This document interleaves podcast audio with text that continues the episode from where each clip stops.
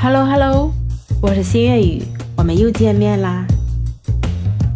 你的发量比起你以前多了还是少了呢？那其实啊，我们身边都会有很多的朋友有脱发的困扰。那尤其是啊，随着年龄的增长啊，工作压力，那脱发的人啊是越来越多，包括我身边的人。今天呢，我就和你分享一个和睡眠有关的防脱发的一个小妙招。首先啊，我们要了解一下脱发的原因。那第一个呢是神经性的脱发。那其实啊，这个原因啊是因为长期的高压、紧张、焦虑，那周围的环境压力大，会脱发。第二个呢就是内分泌紊乱，那激素分泌失调也会导致脱发的。那第三个就是代谢紊乱了，比如一些人为了追求美，那会过度的减肥。那导致我们的营养不良，也是很容易引起脱发的。第四个呢，生活的作息不规律，情绪不稳定，也会导致脱发。那第五个呢，就是病理性的脱发了啊，比如说包括我们免疫系统的出现问题啊，疾病用药也会导致脱发。如果一个人的气血不够的话，那很容易脱发的。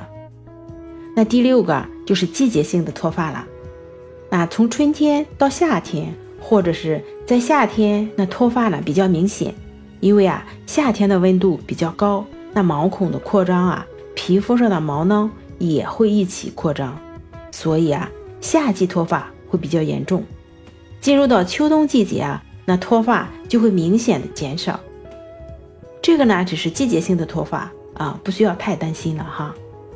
脱发除去遗传的因素，男女比例有所不同以外啊，后天造成的脱发原因呢都差不多。比如啊啊，很少有男生觉得自己气血不好，实际上，在日常处理工作啊、人际关系的时候啊，尤其是机体啊在应对压力时候啊，要消耗掉这个能量。那一旦陷入到长期紧张的焦虑，那头皮啊就会发紧。头皮的油脂平衡就会被破坏了，那脱发呢就随之而来了。这里啊，我会给到你避免会缓解脱发的一个方法，那是筋膜松解的一个手法，那方便啊睡前和日常操作的。那前面啊我已经说到了，那神经性的脱发是脱发的主要原因，那尤其是啊年轻人提早的脱发啊，大多是长期的紧张。焦虑、高压、头皮的紧张啊，是因为睡眠不好而导致的。那其实啊，老年人脱发也很正常，因为啊，年龄长一点的，那气血呢就会不足，这样呢就会脱发。那我们针对这类情况的方法，就是放松头皮，松解头皮的筋膜，来缓解头皮的紧张。睡前做也会有助于睡眠。那头皮啊也会更能深度的放松，那头发的毛囊啊也不容易发生炎症，那帮助平衡油脂，头皮啊达到相对稳定的一个状态，那脱发呢就会有所改善了。不管是坐着的、躺着的都可以。那将我们的双手啊自然的张开，那轻轻地放在头皮上，那双手啊保持不动，是以很轻柔的一个力气。轻轻地放在你的头顶骨上，不给你的头顶施加任何一点点的压力，那只是呢轻轻地搭在那儿就可以了。然后呢，稍等片刻，等到可以感受到通过双手感受到你头顶骨有一个向外扩张的浮动和律动，那这说明啊筋膜已经开始进入松解状态了。再持续的等待一会儿啊，等到两边的双手啊。感受到浮动非常的规律，这个时候呢，我们就可以松开手，大概两到三分钟，这样呢，那筋膜松解呢已经完成了，会感觉到头皮特别的放松。这样的方法长期以往啊，不容易紧张，也有利于形成良好的头皮免疫环境。那接下来啊，在你松解过头皮后，用指腹去按压头皮。